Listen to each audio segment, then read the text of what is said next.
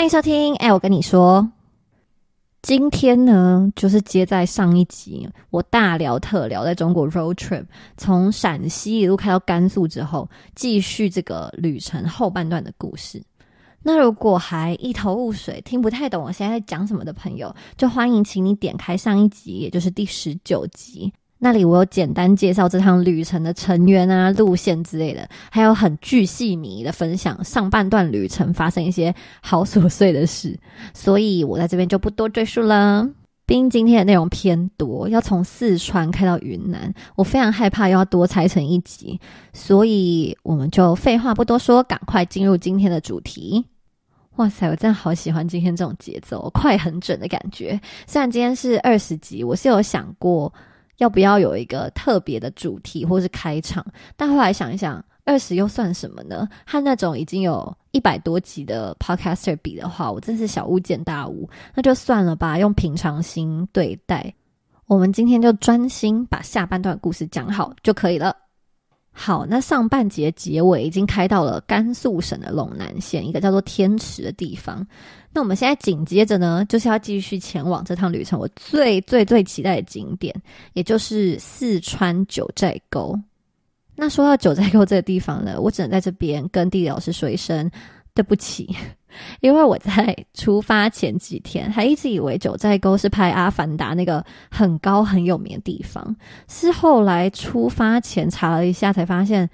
阿凡达拍摄景点叫做张家界，跟九寨沟三个字可以说是，呃，没一个字重叠。我到现在还是想不到为什么当初会觉得是同一个地方，但是没关系，这都不重要。总之，我们就是从甘肃开了大概四个多小时的时间，终于来到四川省的九寨沟县。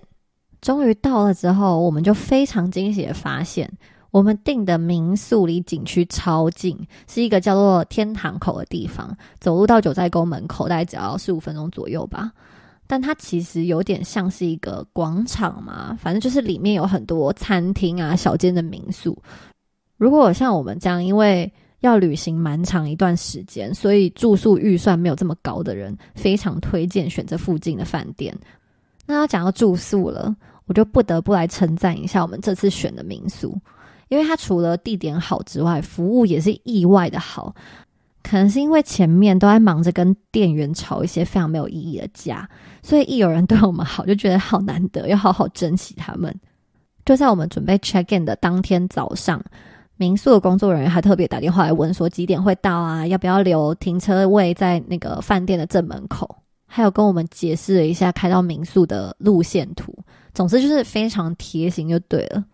但其实我想说，整个九寨沟算是已经被发展非常成熟的观光区。我们后来开车去吃饭的路上，沿路上都会看到很多国际连锁的饭店品牌，像什么 Hilton、Holiday Inn、Conrad 这些都有，而且看起来都是很最近才盖好的。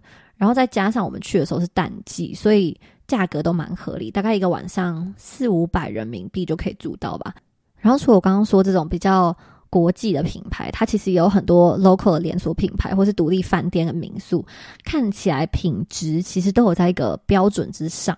所以对不太常来中国旅行的观光客来说，我觉得九寨沟就是一个可以很简单，不用花太多力气，不用做太多功课，就可以玩的很舒服的地方。哎，但你们会不会不习惯我这样一直讲一个地方好话？平常抱怨东抱怨西，然后现在才讲到住宿就推荐到不行。好，那我只能说，请你们做好心理准备，因为之后我还有一大堆好话要说。下一个要说有关于九寨沟的好话，就是食物。我们到了那天晚上呢，就在民宿附近搜到了一个牦牛火锅。那个牦牛就是以前地理课本上面学到，住在高原上面，刘海超长盖到眼睛，然后全身毛都超长那种牛。那牦牛火锅 base 其实就是跟台南的牛肉锅差不多，都是用没有太多人工调味去熬煮的那种牛骨高汤当汤底，然后拿肉进去涮来吃。但我自己觉得比较特别的是，他们的牦牛是上来之前就已经先煮好的，所以等火锅滚了之后才会再放下去过水多煮一次，就不像台南是直接拿生牛肉下去涮。可是哦，就算是煮过两次，也不会觉得。牦牛的 texture 变得不好咬，就反而是因为有浸过牛骨汤，就会让整个肉的鲜味更出来一点。而且再加上他们会给一个特制的蘸酱，然后配一点蒜，再配一点芝麻酱。我现在就是边讲边吞口水。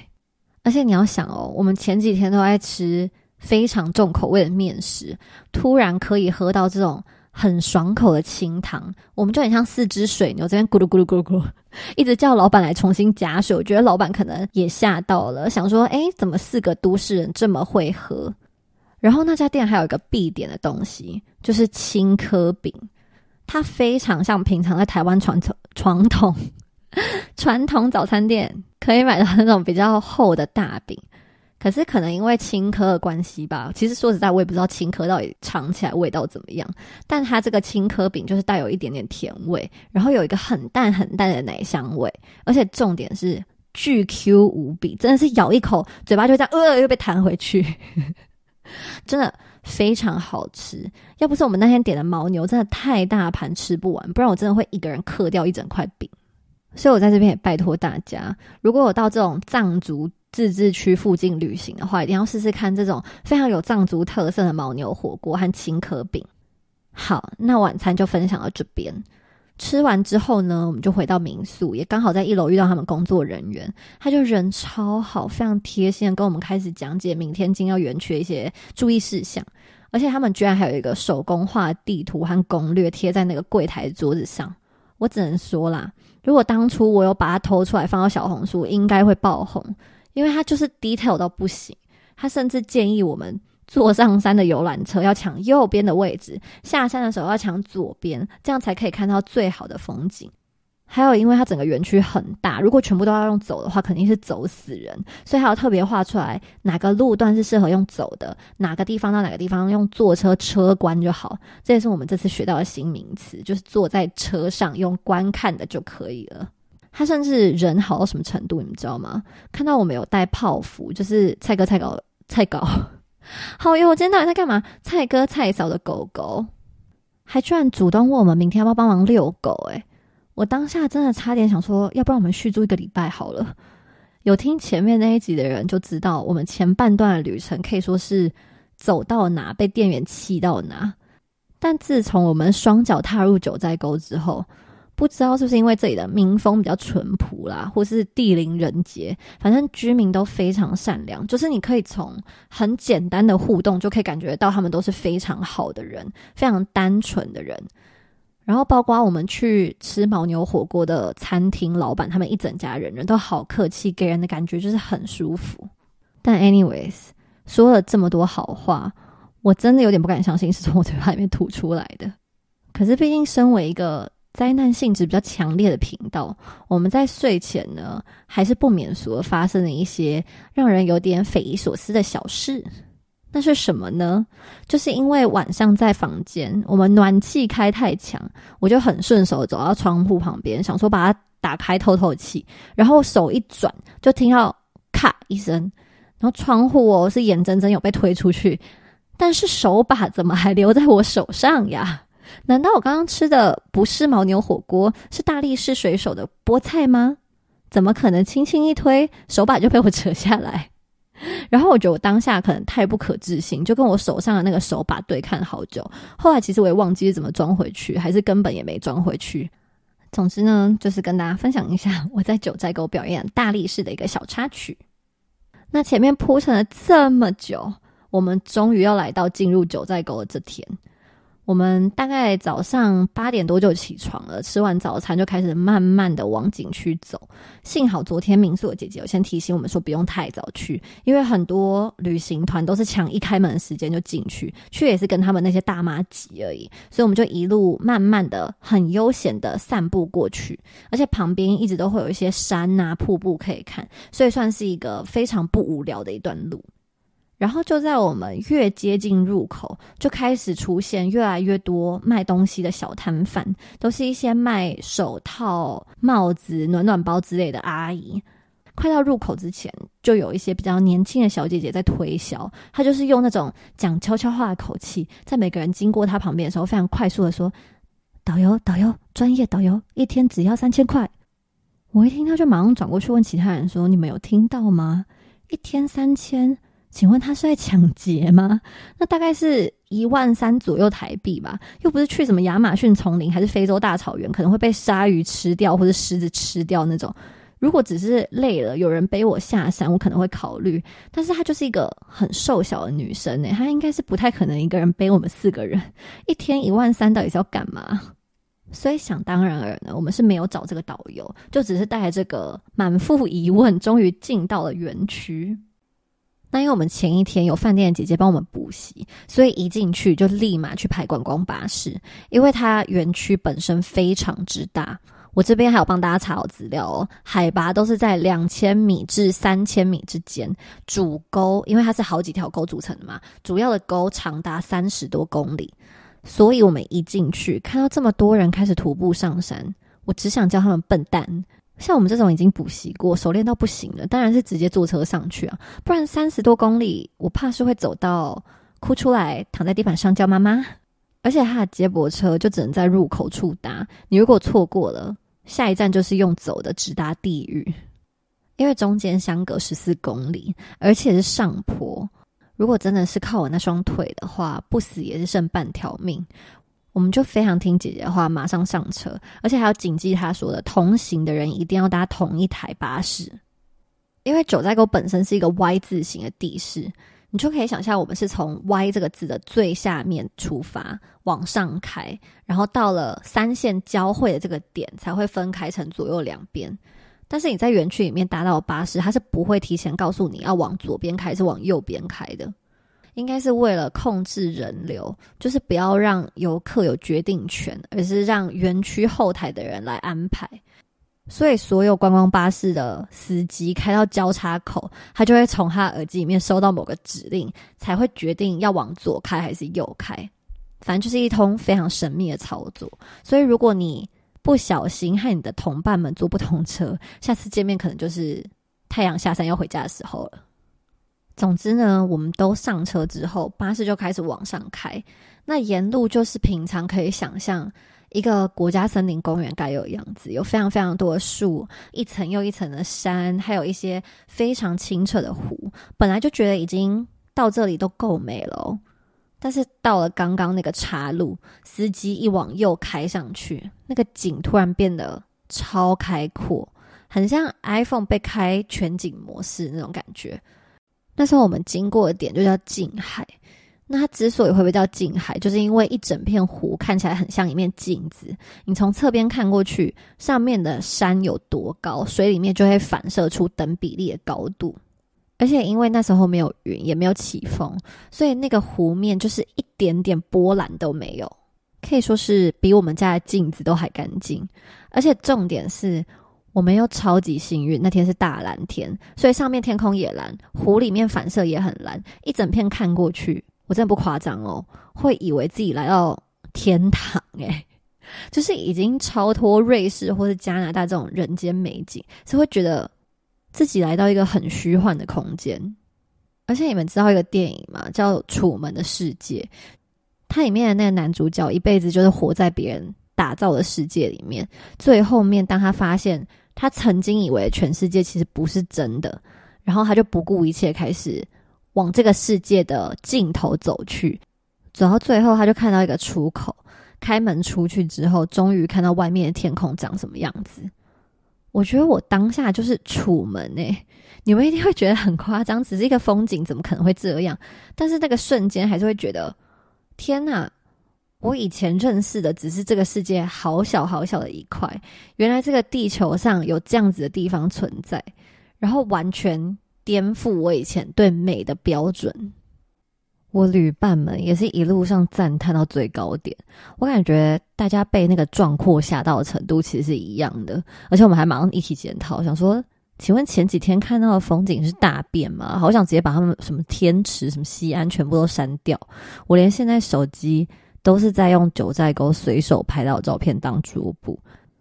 那我在这边也就一一跟大家分享一下，我们到每个点比较印象深刻的事情好了。首先呢，巴士就是把我们载到右手边这条叫做日泽沟的其中一个点，也就是建筑湖。但原本照理来说，应该都是先开到最高峰，然后我们再慢慢走下来。但是我们去的时候，最上面不知道是在维护还是干嘛，反正就是停在中间一个比较 random 的点，让大家下车，慢慢的徒步往下面走。但这个点我其实觉得，相较于其他地方比较还好一点，所以就不多说。但其实九寨沟如果是一个人的话，他会想要起来呼我一巴掌，想说你到底是谁啊？你在这边对我的景点品头论足。但没办法，我今天就是保持一个把观众都当做以后可能会来这里的心情在分享，所以你们就好好听好吗？好，那按照我们路线沿路走下来的下一个点就是五花海。那它之所以被称为五花海呢，就是因为它的颜色的成色非常特别，也非常多元。那至于形成的原因呢，我只能说我不知道，因为我这边也不是什么大脚光中国。但是从一个凡人的角度呢，你从岸上看过去，它就会很像湖里面有很贵的珠宝在那边一闪一闪的，再加上阳光射下去，就会给人有一种里面有很多琥珀色的东西的感觉。然后它的水体呈现的是一个。蓝绿色非常非常清澈，湖底非常浅，所以一眼看下去就可以看到下面的植物的这样一个景观。但虽然这个景点真的很漂亮，但它最特别的是，它是我们第一个经过旁边摆满各种藏族服饰摊贩的景点。那通常这种摊贩，他其实 offer 都是很一条龙式的服务，包含从前面制装、拍照，后期有摄影师，还会有一些小道具等等的，就是会服务的非常到位。但我们一早去的时候，那些摊贩其实是蛮冷清的，所以我们就站在那边观察了很久。突然就有一个长得非常漂亮，我觉得就是电影明星等级的，很清纯，像王静那样子，可能比王静还精致的女生，就打扮好整个藏族的 outfit，站在那个五花湖旁边，开始有超多摄影师帮她拍照。而且那些摄影师真的很厉害，因为通常。素人去拍照的话，多多少少会有点尴尬，可能就比个耶，还是比个赞之类的。可是他们就会有各种拍照技巧，什么拿那种小铃鼓瞪着天空，这样一种少女祈福的感觉，或是躲在树后面一种“哎，你在哪里” 非常俏皮可爱的感觉都有。然后就自从这个长得很像王静的小姐姐打响第一炮之后。其他游客看到之后就心痒痒，也开始换衣服拍照，有那种全家大小，连老人都去换藏服哦。我们就在想说，会不会那个王静小姐她根本就是摊贩的女儿啊？就平常没事的话，就坐在旁边划手机吃泡面，但是一看到一车又一车的观光巴士开上来，她就马上启动表演模式，来给大家看穿上藏服有多好看，就可以误导像我们这种长相比较平庸的观光客。只能说，如果真的是这样的话，那他们也算是非常有商业头脑。因为那一瞬间，所有的摊贩就是挤满的人。但就算这样，我们还是没有被蛊惑。但是顺手倒是拍了还蛮多张那个藏族小姐姐的照片，因为她真的太漂亮了。那个我好朋友 Mr J 还在旁边很猴急说：“哎，你等下上车，赶快把那照片传给我。”我想说：“妈的，等下跟你女朋友讲，有够变态。”好，那总之呢，我们就是全身而退，成功前往我们的下一个景点，也就是珍珠滩瀑布。它其实也是整个九寨沟行程里面我最喜欢的一个点。那我之所以会这么喜欢它，是因为它虽然叫瀑布，但它不是传统意义上从很高的山上垂直面直接水冲下来的那种瀑布。它的水反而是从一个很宽敞的，几乎是平面的浅坡慢慢流下来。它浅的程度是你可能手指插下去还会露出半截那样，所以很像一片会动的大草皮。然后颜色很美，绿色、咖啡色这样交错。而且我一路上都会把每个景点拍的照片发给我男友。结果那天结束，他跟我说他最喜欢的居然也是珍珠滩瀑布。诶，而且我们还讨论了一下。发现我们喜欢这个地方的点其实是一样的，就是因为这样子的景色，在其他非常有名或壮观的景点其实很少看到。可能是因为它给你一种细水长流，会越看心里越平静的感觉，就会跟那种大山大海给你带来的冲击非常不一样。反正我就是个人非常喜欢啊。那顺着这个珍珠沟一直往下游走，它就会连接到一个很大型的瀑布，也是非常多人会停下来拍照的景点。我们也是有偷听到隔壁的导游说，那里就是《齐天大圣孙悟空》这部剧以前拍摄的场景。所以在走到瀑布之前的楼梯上，我就一直隐隐约约看到前面有一个很像大型蟑螂须的东西一直在窜动。我想说，那到底是什么动物？结果走近一看。你猜怎么着？他就是一个真人的齐天大圣孙悟空和他的伙伴们，也就是诸葛亮。哎，他叫诸葛亮吗？猪猪什么？猪鼻子？猪猪八戒？猪八戒跟唐三藏吗？还是啊？现在也有点忘了。反正就是有三个人在那边 和大家拍照，非常的恶心。因为小时候看这些东西的动画，你就会想说他们一定是比人的尺寸再小一点，所以当他们用真人的身高出现在你前面，而且还戴着一些有长毛或是非常仿真的猪面具，你真的会有点恶心到的感觉。就是像你去迪士尼看到一个比你还高的米妮站在那边，你也是会有一点不太想靠近。总之呢，我在经过他们的时候，也是三步并作两步，赶快跑走，不想跟他们对到眼。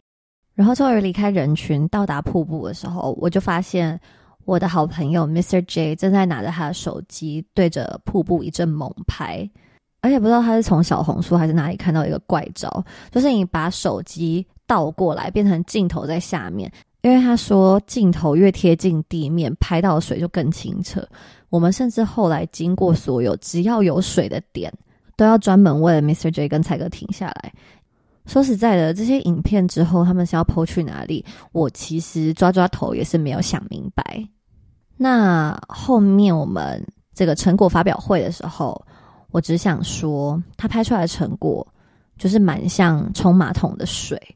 因为我觉得他太求好心切了，他就是把那个水放的太大，导致你可能能说出来的差别就是九寨沟的水后面有一些绿色的东西，那马桶的水后面就是有白色的马桶，大概就是只有这样而已，算是有点悲伤的一个小故事。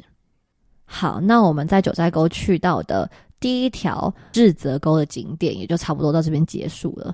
我知道听起来可能会有点少，因为我其实也省略了一些地方，像是什么猫熊海啊、诺日朗瀑布，其实都很漂亮。但如果你不是本人看到，而是要在 podcast 里面听别人用言语形容的话，其实听起来可能都会有点大同小异，所以就不一一赘述，留给大家一些想象的空间。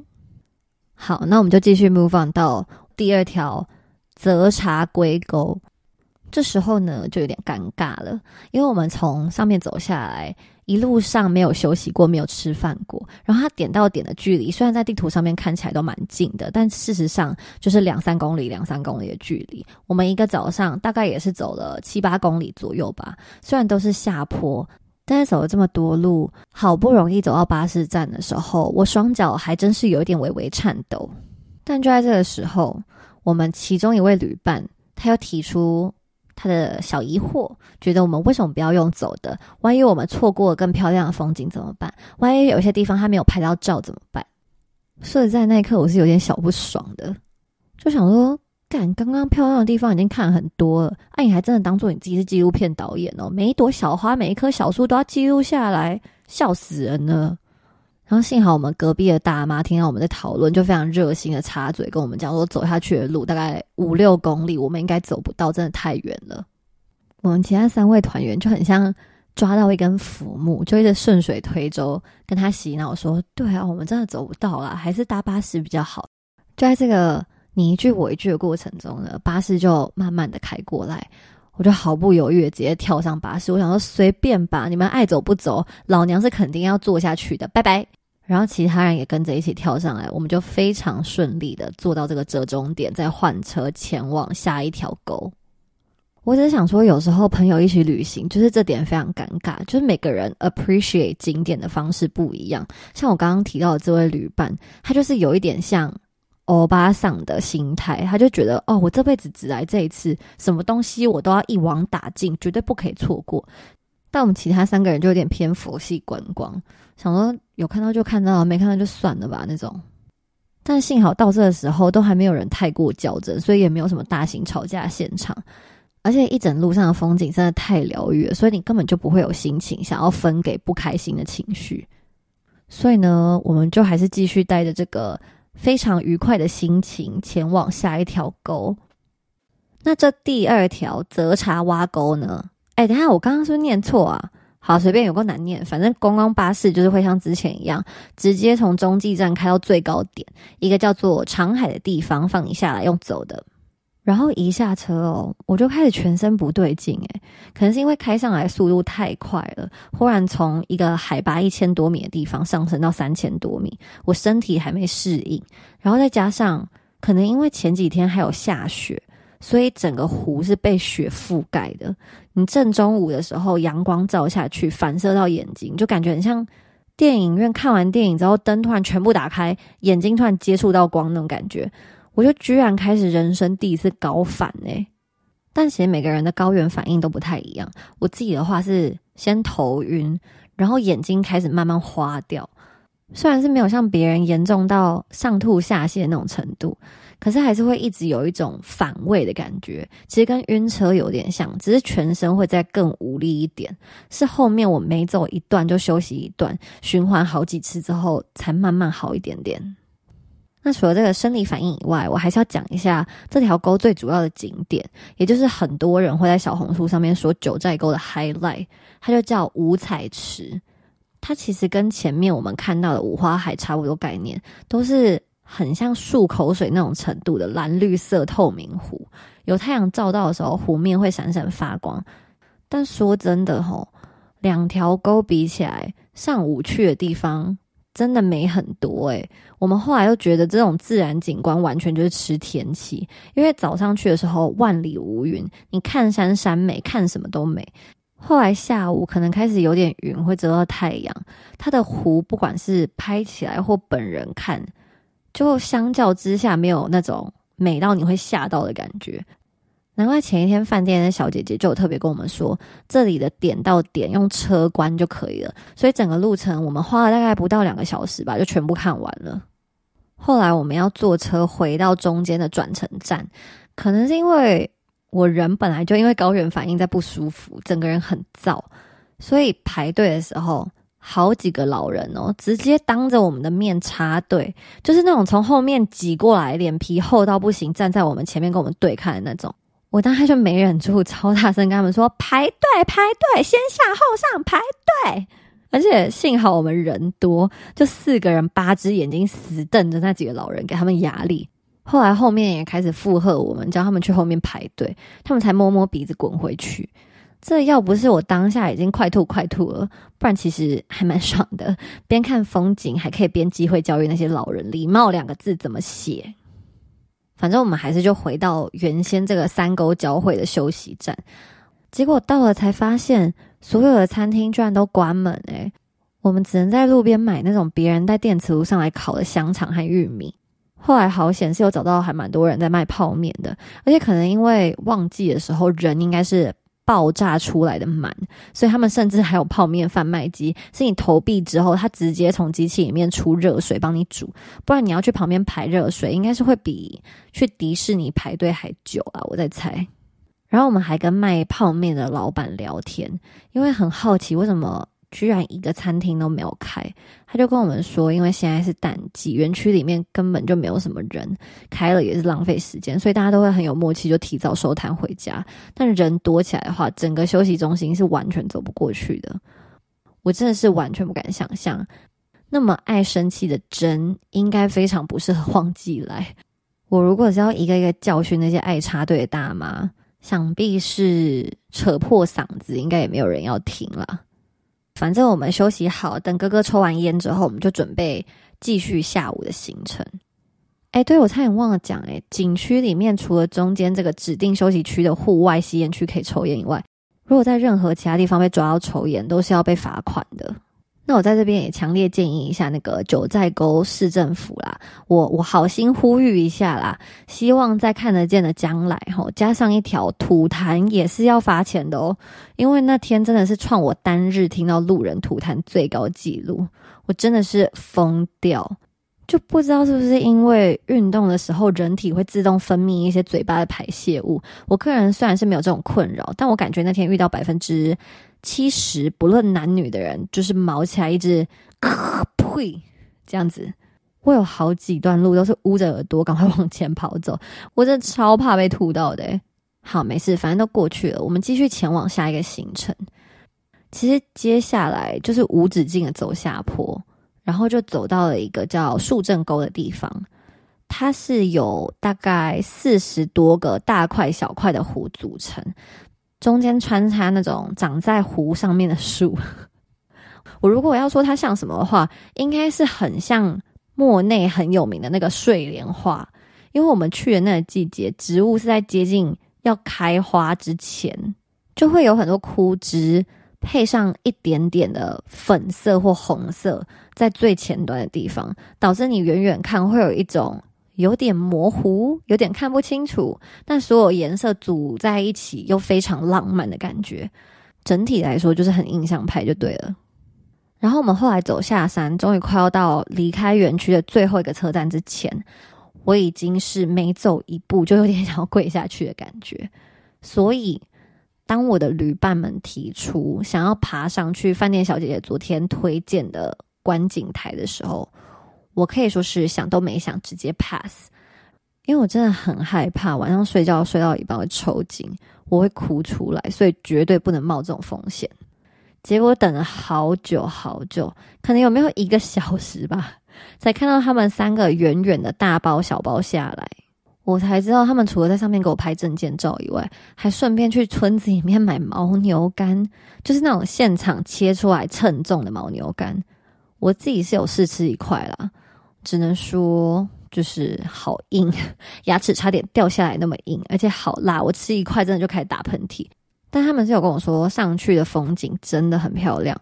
但是，就我刚刚跟大家分享的，不管再美的风景，我错过了都还是心如止水。我就是佛系观光客，偷别人照片就好了。我先照顾好我那双快变成布丁的腿比较重要。好，那到这边呢，其实我们在九寨沟了一天，就差不多结束了。诶，后来搭观光巴士回到出口，我们甚至还用走的回民宿。所以这样一整天下来，我们总共走了差不多三万多步左右吧。我甚至有点不确定，这有没有超过一个正常人类一天该走的量？诶，感觉自己后来好像体能之巅的选手，都是靠意志力撑过来的。但就算是这样，我还是必须说，那是一个非常完美、非常开心、收获满满的一天。我最后也想要在这边跟大家分享一下我对九寨沟的心得。好了。第一个就是，我强烈建议大家一定一定要淡季来。我真的完全可以想象国定假日来的时候体验会差多少。如果你真的不是排假很 flexible 的人，我就建议你，如果你要旺季来的话，你就带棍子来好了。插队吐痰那种，你就见一个打一个，不用跟他们客气。好，那第二个心得呢，就是我真的有被园区发展的程度震惊到，而且它不仅仅是园区哦，它是整个九寨沟县都发展的非常的成熟。除了设备很齐全就算了，观光巴士的动线也是方便到不行，它车都是一班接着一班来，根本就不太需要等，而且在车上还有蛮好看的那种解说影片，所以我就在想啊。如果真的是有人跟团有导游的，请问那个导游到底要来干嘛？可能他顶多能帮忙，就是在人多的时候去排那个热水，帮忙泡泡面。其他我真的想不到诶。好，那下一个第三个心得呢，就是除了硬体上面发展很好以外，你也真的可以感受到很浓的人情味。虽然一路上都会有很多推销的摊贩，但都不会像一般观光区会给人一种很压迫、很有压力的感觉。反而你会觉得遇到所有人都散发了一种善的气场吗？就会让你觉得整体逛起来是非常舒服的。那第四个心得呢？其实不太确定算不算是一个心得？诶，其实是我们自己在讨论的一个议题。因为看到那种介绍影片，都会一直称赞政府帮忙本地藏民转型啊，从以前那些农业、畜牧业转换成现在的观光业，我们就在想这件事到底是好还是不好？当然，你基于政府的立场，把这样的自然景观整理好、开放观光，除了帮助到经济，也可以让大家更认识、更亲近大自然。但是对于本地人而言，它真的是一件好事吗？就是当你在这些藏民，或是原本生活在偏向的少数民族既有的社会结构上面，硬是套上像这样子偏资本主义的价值观，告诉他们。我在让你的生活变好哦，让他们开始为了赚钱而去赚钱，这样子比较单方面的为了你好，所以你也要觉得好的这种方式，其实不太确定是不是一件完全正向的事。就会不会有一种可能是在这种所谓的新思想介入之前，他们过得虽然没有到达传统意义上好的标准，但快乐指数却比现在还要高。但说真的啊。这种事情好像也没有绝对答案，因为我们毕竟不是政府，也不是当地人，完全没有资格，也没有立足点去评论这件事的真相与否。会想要在这边提出来跟大家分享，也是因为我单纯觉得，能因为来到九寨沟这个地方观光而联想到这件事情、这个议题，然后和我的旅伴们一起讨论，我觉得也算是这趟旅程我自己非常喜欢的地方。那第五个。也是最后一个心得呢，肯定就是要来帮九寨沟打分数了。你们应该也差不多猜到分数了吧？所以如果满分十分的话，我就会帮九寨沟打十分。这十分其实有好多不同的因素组成。首先是。风景真的太扯，我好几次被美到瞳孔大地震，我就一直跟我朋友们说，这里比瑞士很多地方都还漂亮，而且我也好喜欢从点到点中间徒步的部分，真的就是走到哪都是画的感觉，很像自己走在阿凡达的那个潘多拉星球。那再来就是。我觉得我们真的太幸运，来的季节非常完美，看到雪景又可以看到湖景，天气又这么好。因为有好多人来九寨沟都是下雨或者阴天呢，所以我只能说，在这个频道我衰了这么久，终于有一个高光时刻，就是在九寨沟。这里真的是一个每个人一生必来一次的好地方。目前呢，也是荣登我全中国最爱最爱的景区。好，那最后我来分享一个比较算小缺点的部分好了，就是要抵达九寨沟的路程非常艰辛，因为通常大家都是到成都之后连开八小时飙到九寨沟，所以万一没选好旅伴，那八小时真的是可能比坐牢还难受诶，我们非常幸好，就是除了四个人的专场都是讲干话以外，我们的司机蔡哥也算是化身。藤原拓海，因为他一整路都是山路，加上一堆大卡车、砂石车。如果你没有那种非常愿意超越前面的人的胆量的话，我觉得没有十个小时可能开不出去。差不多就是这样，我才发现，光是讲九寨沟，我又成功占掉了一节时间。本来是想一路讲到云南的，但算了啦，没关系，这样也好。反正往好处想，我就不用想下一节主题了耶。那最后的最后呢？真还是想说，这个节目不知不觉到了第二十集了。我想谢谢在收听的你们，无怨无悔的听我说话，让我把 Podcast 变成一个记录生活大小事的地方。那至于还能撑多久，我其实也不太确定。所以如果大家还喜欢我这么充满废话的分享的话，就欢迎帮忙推荐给你身边的亲朋好友。那今天就到这边，谢谢大家收听，我们下集见，拜拜。